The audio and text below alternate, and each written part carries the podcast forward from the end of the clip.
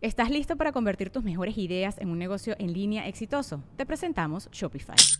Tal vez no lo sabías, pero nuestro podcast More Than Mamis es un negocio y lo empezamos por supuesto para desahogarnos y hablar sobre la maternidad, no para convertirnos en expertas de ventas y del e-commerce. Así que sí, necesitábamos ayuda para vender nuestro merch y poner en marcha nuestra tienda. ¿Y cómo suena con Shopify?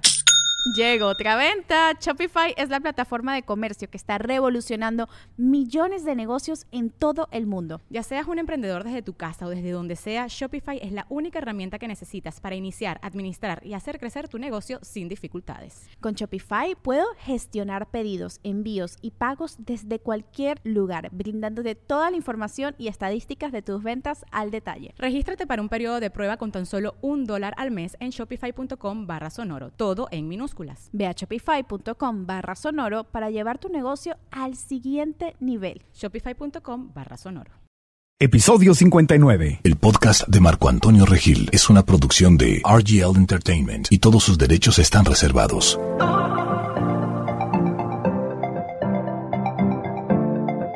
Bienvenidos al podcast de Marco Antonio Regil.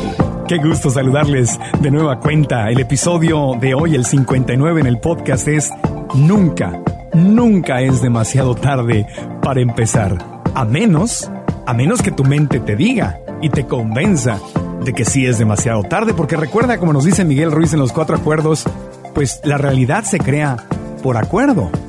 Don Miguel Ruiz lo enseña en todas sus conferencias, yo lo repito mucho también. Lo que piensas es lo que se convierte en una realidad en tu mente. Para ti, esa es tu realidad. ¿Compras una idea? compras que puedes hacer algo, te convences o te convencen, entonces se convierte en una realidad. Si tu mente cree que puede, pues vas a poder. Por lo menos lo vas a intentar. Pero si estás convencido de que no, que no puedes, que es tarde, que estás muy grande, que estás muy viejo, que estás muy alto o muy bajito, o muy flaquito, o muy llenito, o que eres de tal raza o tal color, de tal eh, creencia, o de que vienes de un estrato social muy alto, muy... lo que sea lo que sea que te metas en tu mente se va a convertir en una realidad. Es un tema de reprogramar nuestra mente, como ya lo hemos dicho, y nunca es demasiado tarde para empezar. Empezar cosas nuevas nos alimenta nuestra mente, nos abre nuestra creatividad, nos recuerdan que hay posibilidades infinitas en el universo, en la vida. Y a mí aprender algo nuevo me mantiene joven, me mantiene vivo, me da lo que los budistas llaman la mente de principiante. Es como una humildad que regresa de decir, no sé nada, no sé absolutamente nada sobre este tema, me encantaría aprender. Y más allá de los resultados que yo pueda obtener aprendiendo algo nuevo o no, el proceso el abrir mi mente y mi corazón a voy a aprender algo nuevo, bueno, a mí en lo personal no saben qué feliz me hace. Y desde que platiqué con ustedes en redes sociales, ahí en Facebook e Instagram, en Twitter que iba a hacer este episodio, pues muchos de ustedes empezaron a decirme, sí, yo estoy aprendiendo un nuevo idioma, yo estoy aprendiendo a andar en bicicleta, yo estoy aprendiendo a nadar, que es mi caso y es el, el motivo por el cual estoy inspirado a hacer este episodio. Nunca aprendí a nadar, nunca aprendí a nadar y siempre lo fui postergando, postergando, postergando, pero en este episodio les voy a abrir mi corazón, les voy a abrir mi mente, mis sentimientos con toda autenticidad y con toda vulnerabilidad, porque creo que eso es lo que ha funcionado muy bien en nuestra comunicación. No porque yo les pueda dar un ejemplo de vida, ni mucho menos, simplemente porque ustedes se pueden identificar. Así como yo me he identificado con otras personas. Y hoy no solamente les voy a platicar la historia del por qué no aprendí a nadar y cómo eso no fue solo por casualidad, y que había, estaba eh, directamente relacionado con emociones y tristezas que yo acarreé desde que era niño. Y hasta que no pude sanarlas, entonces pude decir, voy a aprender a nadar. Hoy les voy a platicar ese proceso para que algunos de ustedes tal vez se identifiquen y se inspiren. Pero antes de platicarles ese proceso, les quiero contar la historia de dos personas que a mí me inspiraron con, eh, con su historia. Con su historia, porque la compartieron conmigo, así como hoy yo voy a compartir con ustedes la mía y espero que las tres historias juntas, las de estas dos personas que en algún momento han sido mis maestros y la que yo les voy a contar, pues logre inspirarles, despertarles esa inspiración, despertarles el corazón y decir, ay, ay, ay, yo puedo, yo puedo. Y, eso, y quiero que cerremos el, el podcast. Lo, lo, perfecto sería que cerráramos con este, con este reto, con esta pregunta de qué puedo aprender que no he aprendido y que podría aprender hoy. Pero bueno, vamos a llegar ahí un poquito más adelante. Para empezar, les quiero eh, contar la historia de uno de los grandes grandes fotógrafos que ha habido en la historia moderna, que se llama Phil Borgs. Phil Borgs eh, nació en Estados Unidos desde muy pequeño. Eh, su familia, creo que su papá era dentista o era médico, y le dijo, bueno, como a tantos otros, cuando le dijo, le compartía que quería ser fotógrafo, pues muchos papás o mamás no siempre creen en tus sueños, sino que a veces les da miedo, ¿verdad? Dicen, ¿en qué se va a meter? Consíguete un trabajo de verdad, como hoy le pasa mucho a los bloggers, ¿no? A toda la gente que dice, bueno, yo quiero, las encuestas revelan que mucha gente joven, muchos niños incluso, cuando les preguntan, las respuestas típicas del pasado eran yo quiero ser bombero, yo quiero ser policía, yo quiero ser presidente, yo quiero salir en la tele. Bueno, hoy una de las respuestas más comunes de los pequeños y adolescentes es yo quiero ser blogger yo quiero ser youtubero, ¿no? Yo quiero tener mi propio canal de YouTube o hacer, ser este influencer en Facebook y redes sociales. Y los papás pues se les ponen los pelos de punta porque dicen, no, no, no, no, no, a ver, permíteme, hay que conseguirte un trabajo de verdad. Un trabajo de verdad. Quiero ser actor. No, no, no, a ver, espérate, un trabajo de verdad. Quiero ser deportista. No, no, no, no, no, a ver, ver. Quiero ser pintor. Uy, no, no, no. A ver, consíguete un trabajo de verdad. Porque a los papás les preocupa, obviamente, que sus hijos lo sienten como su obligación y, obviamente están fundados en el amor, en la preocupación, en el proteger a sus hijos, les dicen no hagas eso. Ve a estudiar una carrera segura, entre comillas, que no existe, ¿no? Pero desde el punto de vista de los padres, pues así es. Entonces a Phil Borgs, este gran fotógrafo, cuando contó sus sueños, pues el papá le dijo, no, no, no, no, no.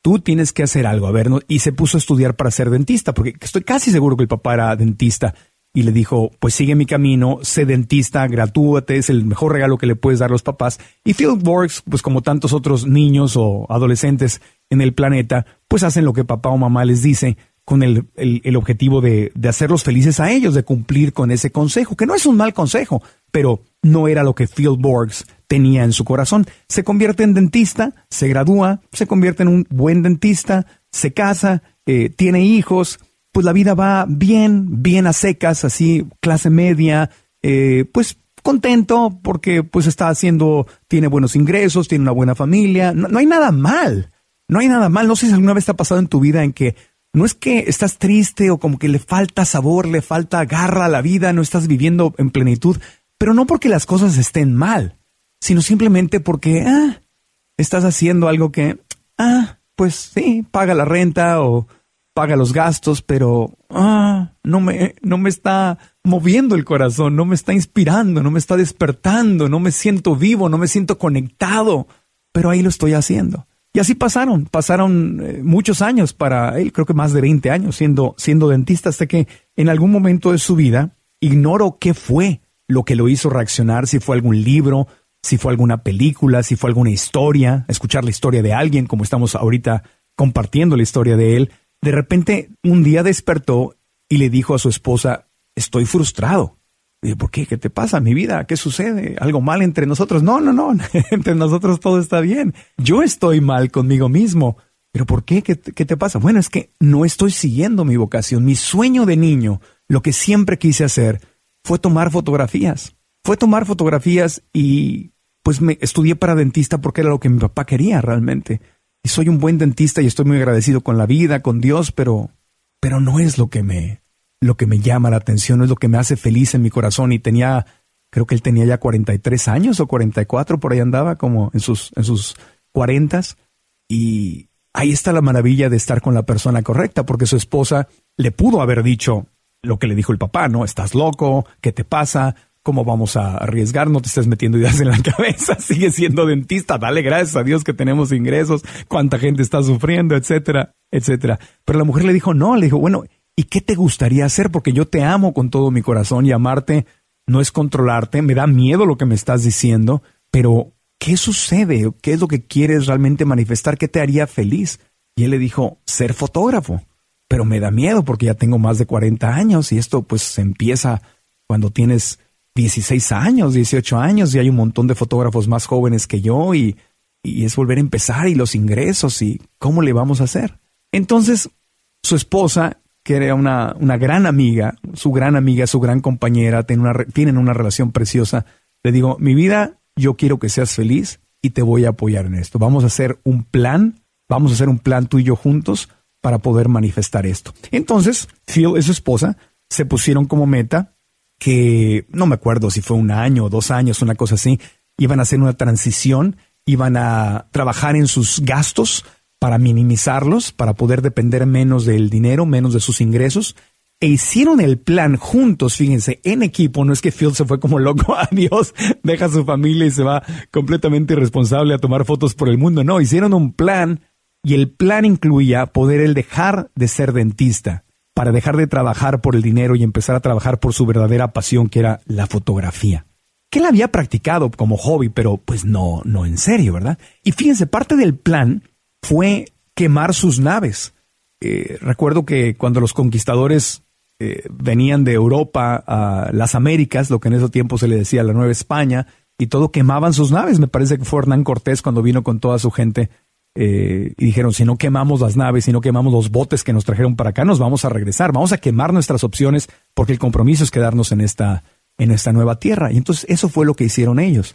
Decidieron no solamente que él iba a dejar su carrera como dentista, sino que se iban a mudar a otro lugar de Estados Unidos donde su licencia como dentista no era válida, donde él no podía ejercer como dentista. Fíjense qué, qué valientes, qué valientes, lo pensaron, lo estructuraron, eh, eh, Phil y su esposa confiaban en el talento que él tenía por la fotografía y en esta pasión lo planearon. Ella también trabajaba y dijeron, bueno, vamos a hacer los números, vamos a, vamos a ver cómo hacemos esto, esto realidad. Y lo planearon y se cambiaron a otro estado de los Estados Unidos donde él no podía ejercer como dentista. Es decir, quemaron sus naves, se la jugaron completamente, no a lo loco, lo planearon. No estoy diciéndole a nadie que que brinque al vacío, ¿no? Ojo con esta historia. Ellos lo planearon muy bien, lo pensaron muy bien, hicieron sus números, lo hicieron con responsabilidad, pero quemaron sus naves. Y Phil, a los cuarenta y tantos años, deja de ser dentista, pero no solo dejó de ser dentista, dijo, no voy a tomar fotografías por dinero, porque si empiezo a hacer bodas o este o fiestas y ah, eh, campañas publicitarias y otras cosas, voy a hacer lo mismo. Voy a estar haciendo cosas que no amo, simplemente trabajando por el dinero. Y creo que lo, lo hizo al principio y, él mismo se dio cuenta, estoy haciendo lo mismo. Entonces rectificaron, reacomodaron ese plan y dijeron, no, no, no, aquí lo que yo tengo que hacer es tomar las fotografías que mi corazón quiere tomar. Él era de corazón un gran activista, un gran activista, había cosas en el mundo que le preocupaban, el abuso de las mujeres, por ejemplo, era una de las cosas que más le preocupaban, y decidió no tomar fotografías para nadie. O sea, no tomar fotos porque le pagaban para tomarlas, sino tomar las fotos que él en su corazón quería tomar y se la jugó. Y se la jugó y se fue. Y empezó desde abajo, desde abajo y empezó a tomar las fotografías que su corazón le dictaban. Bueno, pues Phil Borgs, unos años después, se convirtió en uno de los fotógrafos más reconocidos del mundo.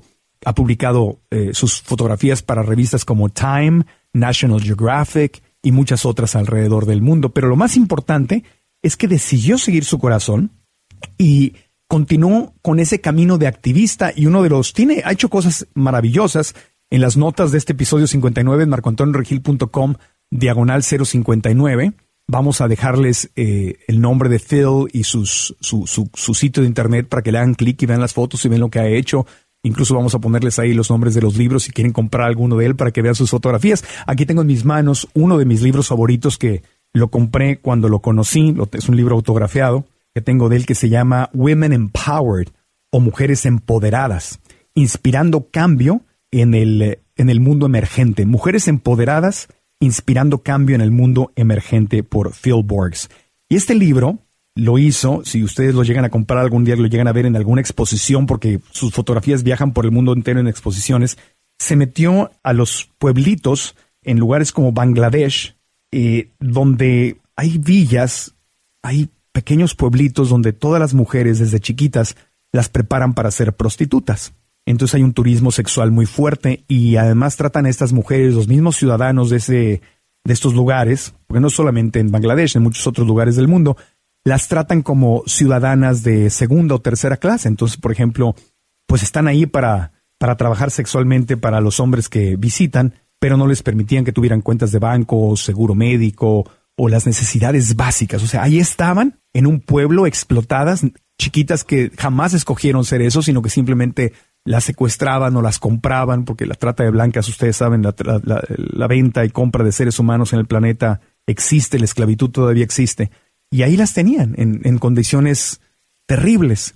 Entonces él decidió meterse y jugarse la vida porque meterte a esos lugares te, te pueden matar. Se metió con su cámara y les hizo retratos y contó sus historias. Contó las historias de las niñas, de las adolescentes, de las mujeres que estaban ahí, no solo siendo explotadas, sino de las otras mujeres que trabajaban para explotar a estas chicas, porque son otras mujeres las que manejan a las más chiquitas, ¿no? Para este, este círculo de prostitución y ellas a su vez le reportan a una mafia, ¿no? Alguien que está más arriba. Entonces tomó fotografías, se jugó la vida y tomó estas fotografías. Las fotografías se publicaron a nivel mundial y trajo luz a un lugar en el mundo donde había mucho dolor y en algunos de los lugares donde él hizo estas fotografías se lograron derechos básicos para estas mujeres. Se logró educación, se logró que pudieran tener su cuenta de banco, se logró que, que pudiera haber una opción, un camino para que algunas de ellas, las que de verdad quisieran, pudieran salir de ahí. Es decir, trajo los ojos del mundo ante esta situación. Todavía existe, no se ha acabado, sigue existiendo en muchos lugares del mundo, pero muchos muchos lugares, especialmente donde él publicó este libro, esto se modificó, no terminó por completo, pero se modificó y se sabe y se habla y muchas de ellas pudieron salir de esta situación de vida. Entonces imagínate qué preciosidad, qué hermosura seguir a tu corazón a los cuarenta y tantos años, salirte de dentista, irte a otro lugar de Estados Unidos y volverte un activista por los derechos de las mujeres a través de lo que amas, que es la fotografía, a los cuarenta y tantos años. Nunca es demasiado tarde para empezar. Asimismo, se fue al Tíbet y se metió a, China. Eh, en China, bueno, ustedes saben que el Tíbet fue invadido por, los, por el gobierno de China hace mucho tiempo y les han ido quitando los derechos poco a poco. Por eso el Dalai Lama ya no está en el Tíbet, está refugiado en, en, otro lugar. Y empezaron a, a, torturar a los monjes que no, que no querían seguir las reglas del, del gobierno chino. Y esos monjes, bueno, los torturaban, hombres y mujeres, los torturaban y y Phil hizo lo mismo, se metió ahí a tomarles fotografías. Eh, yo tengo una, no sé si la han visto cuando me tomo fotografías o hago videos aquí del podcast, tengo una que está a mis espaldas, donde está un, un monje tibetano. Hay un monje tibetano que está ahí frente a un río. Y esa es una fotografía justamente de él, de Phil Borgs. Es una fotografía de un monje que fue torturado. Entonces se metió, tomó estas fotografías, obviamente escondidas del gobierno de China, y contaron las historias. Contaron las historias de esos monjes, se salió con las fotografías y para salirse él cuenta en el taller, bueno, en el taller que yo tomé, he tomado un par de talleres con él, él cuenta cómo sabía que eh, los soldados lo iban a detener, entonces él tuvo que esconder todos los negativos, porque en esos tiempos no era fotografía digital, sino era, bueno, ni siquiera, perdón, los negativos, la película, eran rollos de película, y los escondió en su maleta pero puso un montón de otros rollos arriba de la maleta para que cuando lo detuvieran y le quitaran los rollos, pues estaba prohibidísimo tomar fotografías y sacarlas al mundo, para que cuando encontraran la maleta y le saquearan, él pudiera hacer el teatro de no, no me quiten mis fotografías, por favor, lo preparó todo, hizo como un falso, como un compartimento falso en la maleta escondido donde puso unos cuantos rollos, unas cuantas fotos que las que él de verdad quería sacar. Y sí, lo detuvieron, lo detienen y, le abren la maleta y le quitan todos los rollos y el bueno llora, patalea, hace un escándalo y lo dejan ir, pensando los soldados que habían hecho, que le habían quitado todo. Y él sale de, China y publica estas fotografías y publica libros y fotografías en National Geographic, en Time Magazine, en, en muchas publicaciones de reconocimiento mundial y trae nuevamente atención a esta causa, que es la invasión del Tíbet eh, la represión sobre los tibetanos, los monjes tibetanos y la tortura. Le dice al mundo entero, esto es lo que el gobierno de China le ha hecho a estos monjes tibetanos y algunas mujeres también que seguían esta misma, esta misma filosofía, ¿no? Entonces ahí está, ahí está. Phil Borgs, uno de los fotógrafos más exitosos del planeta, más respetados del planeta, un hombre bueno, sencillo, pies en la tierra. Si te gusta la fotografía y algún día tienes la oportunidad de ver sus fotos, ya sea en internet o en una exposición o mejor aún tomar un curso con él porque viaja por el mundo dando cursos de fotografía súper sencilla, tiene un sentido del humor precioso, es un hombre humilde, con un corazonzote, que pensó que nunca era demasiado tarde para empezar. Imagínate si él hubiera dicho, o lo hubieran convencido de lo contrario, hubiera dicho, tengo 40, pues quise ser fotógrafo, pero mi papá se hubiera jugado el papel de víctima, mi papá no me dejó, la vida no me lo permitió, estoy frustrado y enojado, ahora tengo hijos y esposa, ya no lo puedo hacer culpar el pasado, culpar a la esposa, culpar a los hijos, culpar al mundo y decidir no seguir a su corazón. Pero Phil Borgs dijo simplemente, nunca, nunca es demasiado tarde. E hizo sus sueños realidad y le hizo cambios de vida, le dio cambios de vida a gente en el mundo entero. Soy Marco Antonio Regil, después de una pausa continuaremos con más. Nunca es demasiado tarde para empezar, es el nombre de este episodio del podcast. Soy Marco Antonio Regil y continuamos explorando esta idea tan sencilla. Nunca es tarde, a menos que tú decidas que ya no puedes, o más bien ya no quieres seguir tus sueños. Alguien te dijo que era demasiado tarde para empezar y tú te la creíste. Bueno, en el segmento anterior les conté la historia de Phil Borgs y ahora les voy a contar otra historia que a mí me llenó de inspiración y que tiene mucho que ver con el mundo del atletismo y con el mundo de la comida en este podcast que hablamos muy seguido sobre la forma de alimentarnos, ¿no? Esa es la historia de un hombre que se llama Rich Roll y también vamos a dejar su, su, su eh, enlace o link a su sitio de internet y a sus libros en, en marcoantonioregil.com diagonal 059, que es el número de este episodio, para que lo puedas leer. Bueno, Rich Roll era una, un atleta muy, muy, muy destacado cuando era joven, ganó campeonatos, medallas, etcétera. Era, era un tipo, un, joven privilegiado físicamente. Sin embargo, como él mismo lo cuenta en su libro que se llama Going Ultra, dejaremos la liga en, la, en mi sitio, en marcoantonioregil.com, diagonal 059, Going Ultra o yendo, haciéndote ultra o ultra, como Ultraman, haz de cuenta, así justamente, ahorita les explico por qué. Él, cuando era joven, echó a perder, literalmente lo cuenta en su libro, él echó a perder su vida porque a pesar de ser un gran atleta y haber obtenido becas y le iba muy bien, no entrenaba, se iba de fiesta, andaba acostándose ahí con todas las que podía, fumaba, hizo, tomó drogas, este, tomaba mucho alcohol, llegaba desvelado y aún así ganaba las competencias, pero obviamente después de hacerlo por varios años empezó a, clavar el pico, ¿no? Empezó a, bajarse, empezó a, a perder esta como un ave cuando, cuando es el ave en vez de volar, eh, literalmente es la expresión, o sea, se clavan hacia el suelo y ahí se quedan en vez de volar. Y eso fue lo que le pasó a él. Entonces, echó a perder su vida, perdió las becas, perdió su lugar, eh, era un gran nadador, era, corría y, y, perdió todo, lo perdió todo, todo, todo, todo. Y en vez de convertirse en un gran atleta como muchos de sus compañeros al perderlo todo, bueno, pues se puso a estudiar una carrera en, en leyes, se convirtió en abogado en Estados Unidos y agarró un trabajo que no le gustaba, pero se metió a trabajar en un despacho de abogados, tenía que ponerse, imagínate un atleta, alguien que le gusta estar al aire libre, que lo suyo es el atletismo, pero te metes a hacer drogas, alcohol, eh, cigarro, desveladas, un desorden total y acaba trabajando en algo que realmente no ama, pero que no le quedó otra porque lo perdió todo, él lo perdió todo. Se casa, tiene la, la fortuna, la bendición de encontrar a una mujer que vio su esencia, que se casa con él y lo ama con todo su corazón y bueno, obviamente tuvieron muchos problemas porque tú sabes, imagínate casarte con un alcohólico, pues todos los problemas que vienen ahí. Tuvo un, eh, par de niños hermosos, pero estaba no solamente destrozando su propia salud porque seguía con estos vicios, eh, vivía frustrado, vivía enojado porque había dejado sus sueños y hacía algo que, que no le gustaba. Él narra en su libro cómo ser abogado le frustraba el corazón y estaba destruyendo su matrimonio. Y llega un punto que no te quiero contar porque a lo mejor algún día lees su libro, pero sucede algo muy terrible en su matrimonio, en pocas palabras, donde la mujer y los hijos le dicen, papá, o te compones, o hacemos, hacemos, fíjate, no le dijeron, no haces algo, o hacemos algo para solucionar esto como equipo, o esta familia ya no va a tener solución, se va a destruir.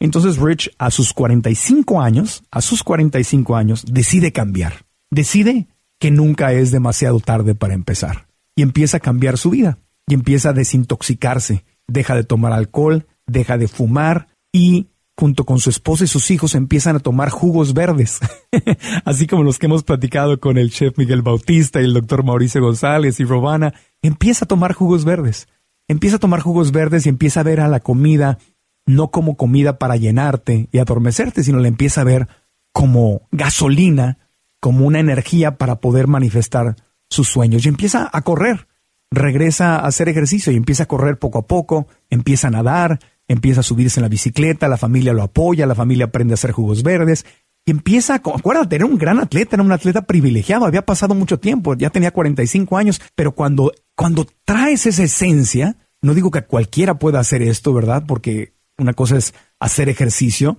pero si traes los regalos de la naturaleza como para ser un campeón, pues el campeón vive dentro de ti, pero decidió que no era demasiado tarde y empieza a hacer ejercicio y empieza a correr cada vez más y empieza a sanar y empieza a perder peso y empieza a desintoxicarse y empieza a correr hacer carreras, empieza con 5 kilómetros, luego 10 kilómetros, luego medio maratón, em, acaba haciendo un maratón, le empieza a dar la bicicleta, empieza a hacer este, también lo mismo, 60 kilómetros, 160 kilómetros, empieza a nadar y empieza a renacer en él a través de una comida basada en plantas eh, y a través del ejercicio, la disciplina y el soporte de su familia, empieza poco a poco a hacer más ejercicio, se convierte en, triatleta, empieza primero a correr maratones y gran fondo en, la bici eh, este, y de la natación también, a hacer sus pruebas, pero luego se convierte en un triatleta y para no hacerte largo el cuento, pues pasa a sus, fíjate, empezó a los 45, un par de años después está haciendo Ironman, que es una prueba completa nadando, una prueba completa, un gran fondo en bicicleta y un maratón, todo junto el mismo día, ¿no? Son pruebas que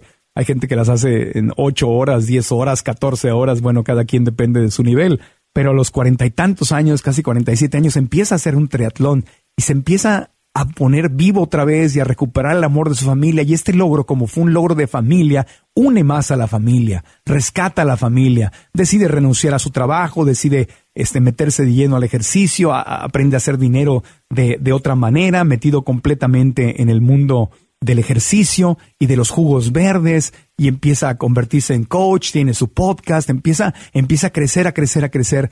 Y ya el punto en que a sus cuarenta y tantos años, empezó a los cuarenta y cinco, creo que a los cuarenta y siete, dos años después o tres años después, hace el primer Ultraman o en inglés Ultraman. Por eso su libro se llama Going Ultra o Convirtiéndome en, Ultra. Este Ultraman, yo no soy triatleta y no sé los detalles, pero el Ultraman es, es más grande que el Ironman es una prueba donde no hay público, no hay organización, no hay nada, sino él se fue a Hawái, no sé si todos lo hacen ahí, pero es, es como doble, es como un doble Ironman, es algo así, es una prueba exhaustiva. Es algo que muy pocos seres humanos en el planeta logran hacer. Y en su libro te narra cómo logra hacer, eh, con sangre, con heridas literalmente, con caídas, con la familia apoyándolo, logra hacer su primer Ultraman o Ultraman. Y se convierte, para ya no hacerte más largo el cuento, porque el libro es buenísimo, lo podrían hacer película, espero que lo hagan película algún día, se convierte hoy por hoy en uno de los 25 seres humanos más fuertes del mundo. Sí, a la mitad de sus cuarentas logra pasar de alcohólico, de la obesidad, de, un, ser humano, un abogado frustrado, eh, un atleta frustrado, perdón, trabajando de abogado, con, casi perdiendo su matrimonio, metidísimo en el alcohol, los vicios, decide que nunca es muy tarde para empezar y en unos cuantos años, con toda la disciplina y el apoyo de equipo de una maravillosa familia que tiene, gracias a una dieta basada en plantas, al ejercicio, a los jugos verdes, logra convertirse en uno de los mejores 25 atletas del planeta, del mundo, del mundo. Cumple su destino, él para eso estaba destinado a ser. ¿Me explico? cumple su destino porque decide en su corazón que nunca es demasiado tarde. Publica sus libros, da conferencias, eh, vende cosas relacionadas ahora con jugos verdes. Yo lo conocí en la firma de autógrafos del, lanzamiento de su libro y ahí estaban sus hijos, su esposa haciendo jugos verdes, platicándole a la gente de los beneficios. Un logro de familia y tiene una familia hermosa, unida, porque decidieron todos juntos que nunca era demasiado tarde y que Rich Roll podía empezar de nuevo, podía empezar y podía cumplir su sueño es una maravilla. Es una maravilla. Esa historia, igual que la que les conté en el segmento anterior de, de, Phil Borg, son algunas de las historias que a mí me han inspirado para ir adelante y decir, en mi vida nunca es, nunca es demasiado tarde. Y espero que esta historia también te esté inspirando a ti. Cuando volvamos de mensajes, les voy a, les voy a decir, yo no soy un atleta profesional ni, ni soy el mejor fotógrafo del mundo, pero les voy a decir en mi nivel algo que estoy empezando, porque nunca es demasiado tarde. Nunca es demasiado tarde para empezar, es el nombre de este episodio. Soy Marco Antonio Regil y continuamos en el podcast de esta semana. Ay, me está encantando este tema porque es un tema lleno de inspiración. Ya les conté las historias de dos personas, uno de los mejores fotógrafos del mundo, Phil Borgs, y uno de los mejores atletas del mundo, Rich Roll. Todos los datos de ellos están en marcoantonioregil.com, diagonal 059, eh, que es el nombre de este episodio, para que puedan ahí leer sus historias e inspirarse. Ahora, cuando escuchamos estas historias, no se trata de que tú digas, yo quiero ser el mejor fotógrafo del mundo, porque para empezar, Phil Borgs, su sueño no era ser el mejor fotógrafo del mundo, uno de los mejores, su sueño era seguir a su corazón. Su sueño era tomar las fotografías que él quería tomar. O sea, no dijo, ¿cómo le hago para ser el mejor o uno de los mejores del mundo? No, él quería simplemente contar estas historias, ser un activista y contar esas historias. Y lo hizo. Resulta que por consecuencia, sin él buscarlo, se convierte en uno de los más exitosos del planeta, ¿no? Eh, igual Rich Roll tampoco dijo, voy a dejar de tomar alcohol y hacer drogas y, y dejar este trabajo que me está matando porque no soy yo y voy a volver a hacer ejercicio, que es mi esencia, para convertirme en uno de los mejores atletas del planeta. No, no, no, eso no fue.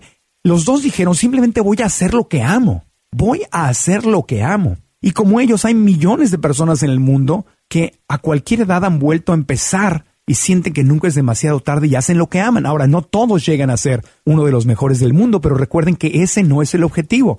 Y se lo subrayo con mucha claridad porque la mente en la cabeza dice, no, bueno, yo no, para que yo sea el mejor del mundo. No, no se trata de eso. No se trata de eso. Yo he empezado muchas cosas tarde en mi vida, entre comillas, tarde desde la perspectiva de la edad para muchos, pero para mí yo decidí que nunca era tarde. Cuando, cuando leí que Rich Roll había hecho eso, yo leí ese libro, fue cuando dije, voy a, voy a empezar a andar en bicicleta. Y ustedes, si me siguen en Facebook, en Instagram, han visto que el ciclismo me, me encanta y que el año pasado hice mis dos primeros gran fondos, o sea, dos eventos de 160 kilómetros, hicimos una recolecta para los animales. Y no es que yo me vaya a convertir en el mejor ciclista del mundo, porque yo no, ese nunca fue mi sueño, ni, ni tengo el regalo natural atlético que tiene que tenía, que tiene Rich, Rich Roll. A lo que me refiero es que a mí siempre la bicicleta me encantaba. Desde niño me encantaba andar en bicicleta y lo disfrutaba muchísimo. Entonces yo cada vez que me subo una bicicleta, sea una hora o sean cinco horas, me encanta, me encanta, me encanta y lo disfruto. Y mi, mi, mi idea no es competir, pero en mi nivel nunca fue demasiado tarde para empezar a andar otra vez en bici y eso me ha llenado enormemente de satisfacciones. Entonces, no se trata de que nos pongamos la meta de ser los mejores del mundo, la meta es hacer lo que amo hacer lo que amo en mi corazón. Ya lo que siga de ahí es otra historia. Para mí la bici es un hobby. Para mí la fotografía, que fue así como conocí a Phil Borgs, al fotógrafo que les comentaba en el primer segmento, es también un gran hobby, pero lo amo, lo amo y me compro mi cámara y cuando puedo viajar viajo y tomo fotos o aquí, en casa, en mi ciudad, lo hago y también me llena mi corazón. Y aprendí tarde, no aprendí de jovencito, ¿verdad? Aprendí, aprendí ya en mis eh, los treinta y tantos, tenía treinta y cinco creo cuando aprendí o treinta y cuatro. Y ahí voy, a veces la dejo y regreso y la dejo y regreso porque es un hobby, pero me hace muy feliz. Y eso es lo que en este episodio les quiero compartir a ustedes, que nunca es demasiado tarde para volver a empezar. Y ya les conté las dos historias de, de dos personas y les podría contar más historias de gente a la cual yo admiro con todo mi corazón, por eso me encanta ver por ejemplo películas basadas en la vida real de gente que supuestamente estaba destinada a no hacerla por X o Y razón y ¡pum!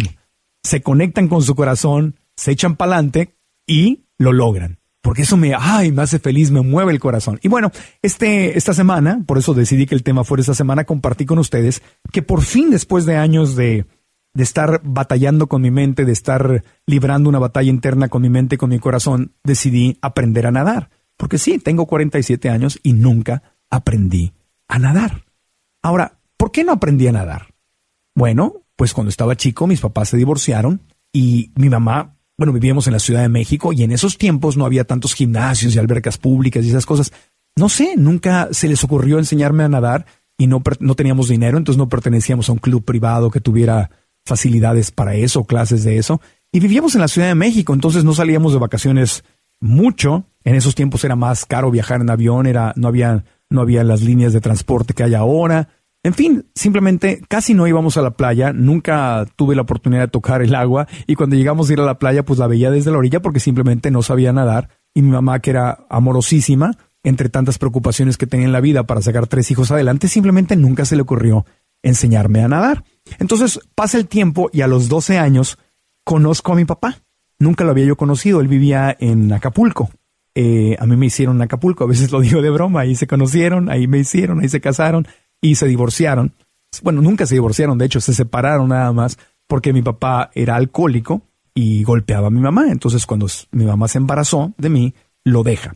Entonces yo no crecí con él, lo cual fue una bendición, ¿verdad? Porque no, no crecí viendo, eh, como mucha gente le toca, que es una lección muy dura, muy difícil en la vida, ver violencia familiar en tu casa. Entonces a mí me la platicaron, pero yo nunca la vi. Eh, y a los 12 años voy a Acapulco con mi mamá cumpliéndome el deseo de quiero conocer a mi papá. Y cuando llegó a Acapulco, él vivía en un hotel, él era dueño de un hotel que se llamaba Aloha Playa, que estaba ahí en Caleta. era uno de los hoteles viejitos de, bueno, en ese tiempo no era viejito, pero de la zona vieja de Caleta que después ese hotel se quemó y bueno, ya remodelaron toda esa zona, ya ni existe, pero él ahí vivía, vivía en su penthouse y tenía un hotel.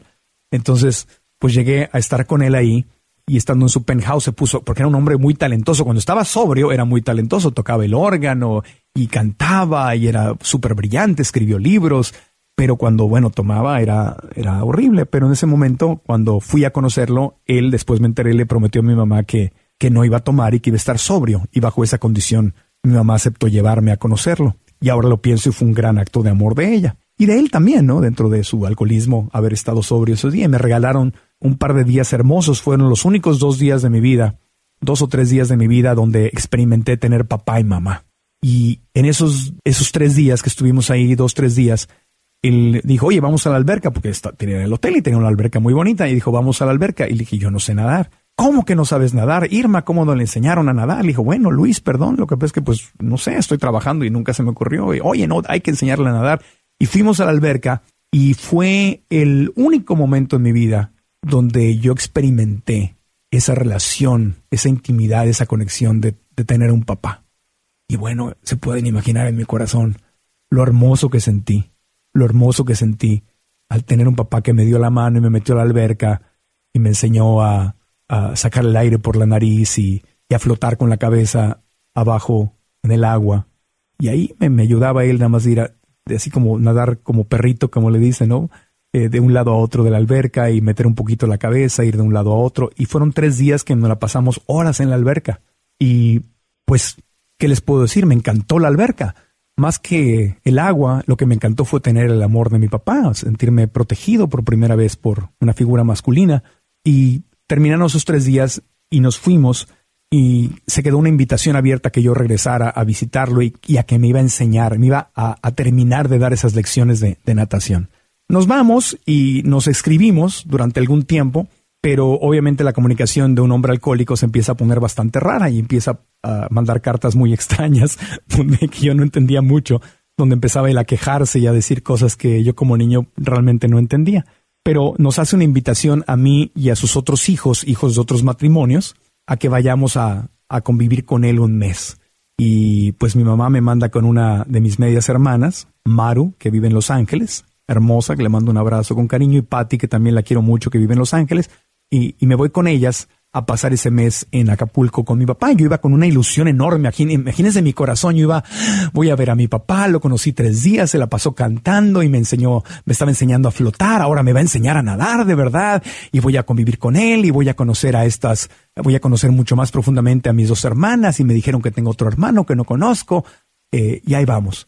Y me acuerdo cuando llegué al aeropuerto de Acapulco, yo tendría, ¿qué tendría? ¿10 años más o menos? 10 años. Y me acuerdo que llegué al aeropuerto y lo vi que estaba ahí esperándonos en el aeropuerto. Y me acuerdo que dejo mi maleta y salgo corriendo a darle un abrazo enorme y me empuja. Me dice, quítate. Y me empuja. Estaba borracho. Y de repente, el hombre aquel que yo había conocido, que me había llevado a la alberca, que me había cantado, que había bromeado conmigo, hombre encantador, lleno de carisma, en ese momento ese hombre desapareció y me empujó y me rechazó. Y yo nunca había vivido eso en mi familia.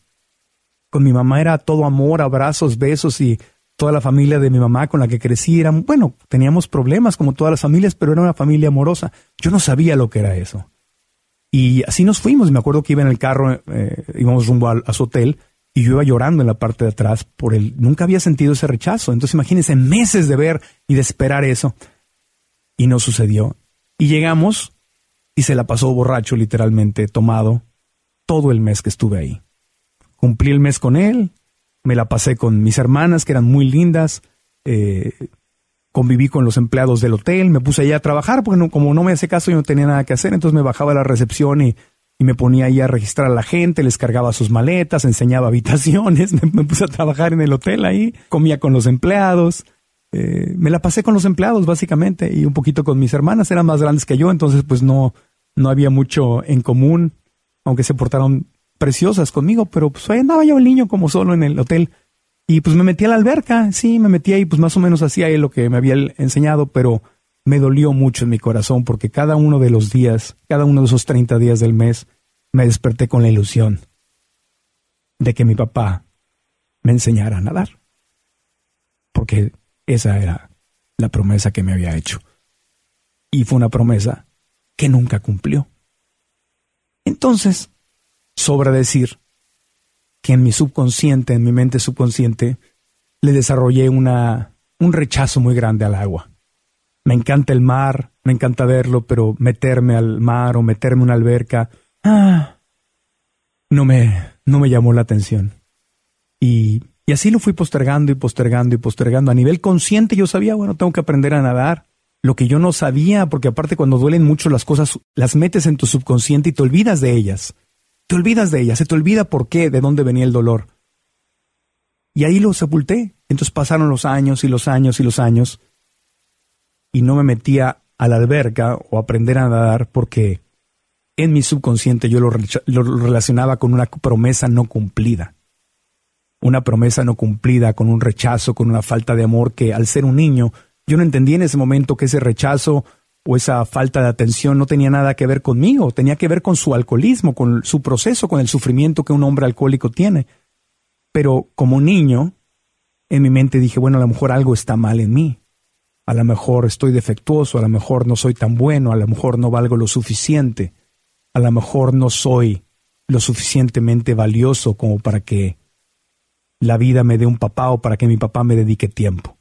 Entonces, no fue hasta hace unos años donde yendo, cursando la maestría en psicología espiritual en la Universidad de Santa Mónica, donde aprendí a perdonarme a mí mismo, a perdonar a mi papá, a perdonar mis juicios para él, donde empecé a sentir amor por él y a perdonar y a dejar ir todas las ideas que yo me había creado y a verlo a él con compasión, a ver, en vez de ver al hombre que golpeó a mi mamá y que me abandonó y que me rechazó, empecé a verlo como un ser humano que había sufrido su alcoholismo y que tuvo un papá también que fue alcohólico y que él sí vio violencia familiar en su casa. Y cuando empecé a ver todo eso y a verlo con amor y con compasión, entonces empecé a sanar mis heridas y a decir, pues, me hubiera encantado que me enseñaras a nadar, pero no me enseñaste no porque yo no lo valiera, sino porque cuando estás enfermo y estás alcoholizado, no ves nada. Lo único que ves es tu, tu sufrimiento, tu vicio. Y no tuvo nada que ver conmigo. Y solamente al dejar eso y al pasar de los años sanando y sanando esa herida, fue que hoy entiendo que había una conexión directa entre esa experiencia dolorosa de mi infancia y mi rechazo al agua o mi miedo al agua. No era, no era miedo al agua.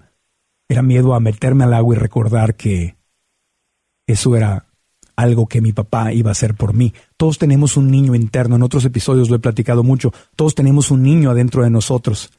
Entonces ese niño se quedó esperando que su papá le enseñara a nadar. Y este es el momento en mi vida donde a mis 47 años le digo a ese niño interno, yo soy tu papá.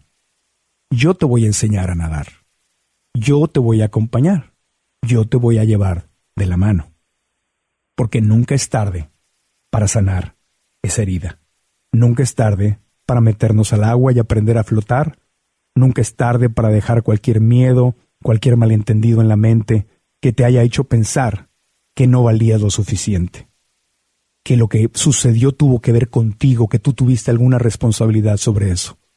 Le digo a mi niño interior, no pasó nada, no hiciste absolutamente nada mal y yo estoy listo, yo soy tu papá, yo mismo soy tu papá y te voy a enseñar a nadar. Esa promesa la vamos a cumplir. Y bueno, fue así que decidí y esta semana fue la semana en que dije nunca es tarde y estoy listo para darme mucho amor en la alberca, para darme mucho amor en el agua. Y esta semana que tomé mi primera clase, no saben lo feliz que me sentí.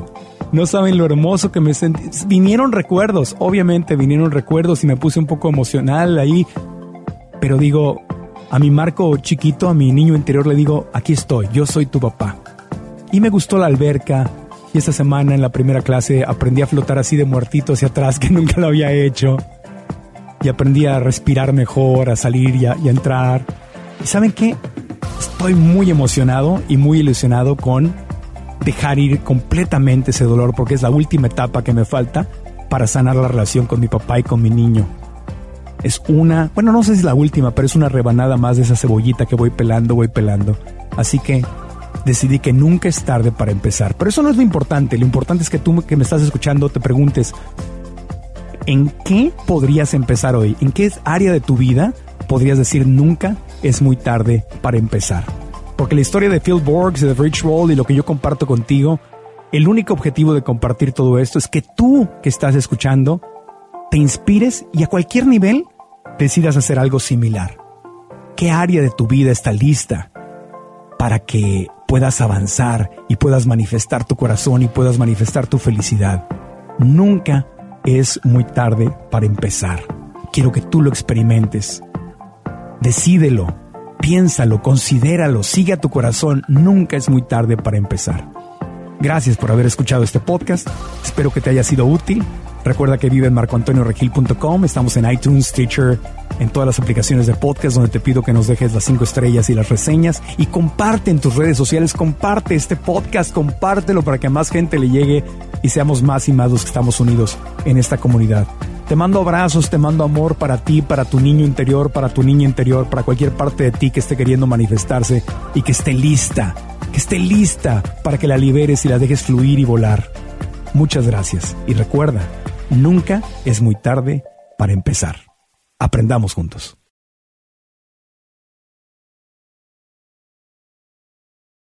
¿Estás listo para convertir tus mejores ideas en un negocio en línea exitoso? Te presentamos Shopify. Tal vez no lo sabías, pero nuestro podcast More Than Mamis es un negocio y lo empezamos por supuesto para desahogarnos y hablar sobre la maternidad, no para convertirnos en expertas de ventas y del e-commerce. Así que sí, necesitábamos ayuda para vender nuestro merch y poner en marcha nuestra tienda. ¿Y cómo suena con Shopify?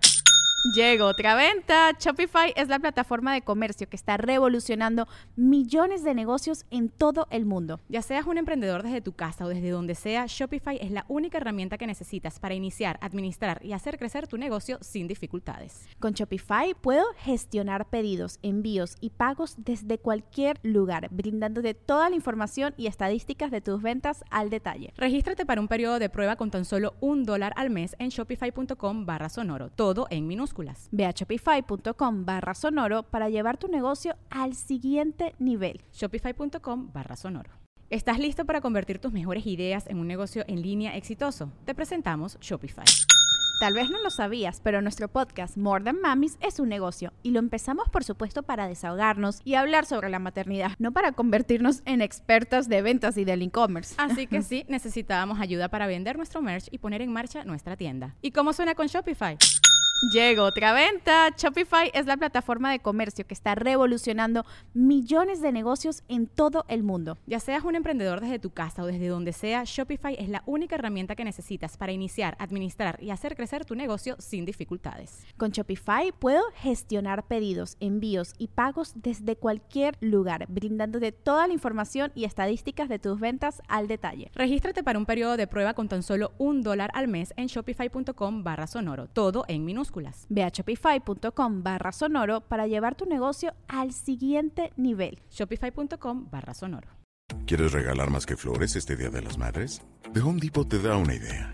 Pasa más tiempo con mamá plantando flores coloridas, con macetas y tierra de primera calidad para realzar su jardín. Así sentirá que es su día todos los días. Llévate tierra para macetas Bigoro por solo $8.97 y crece plantas fuertes y saludables dentro y fuera de casa. Recoge en tienda y sigue cultivando más momentos con mamá en The Home Depot. Haces más, logras más. Más detalles en homedepot.com diagonal delivery.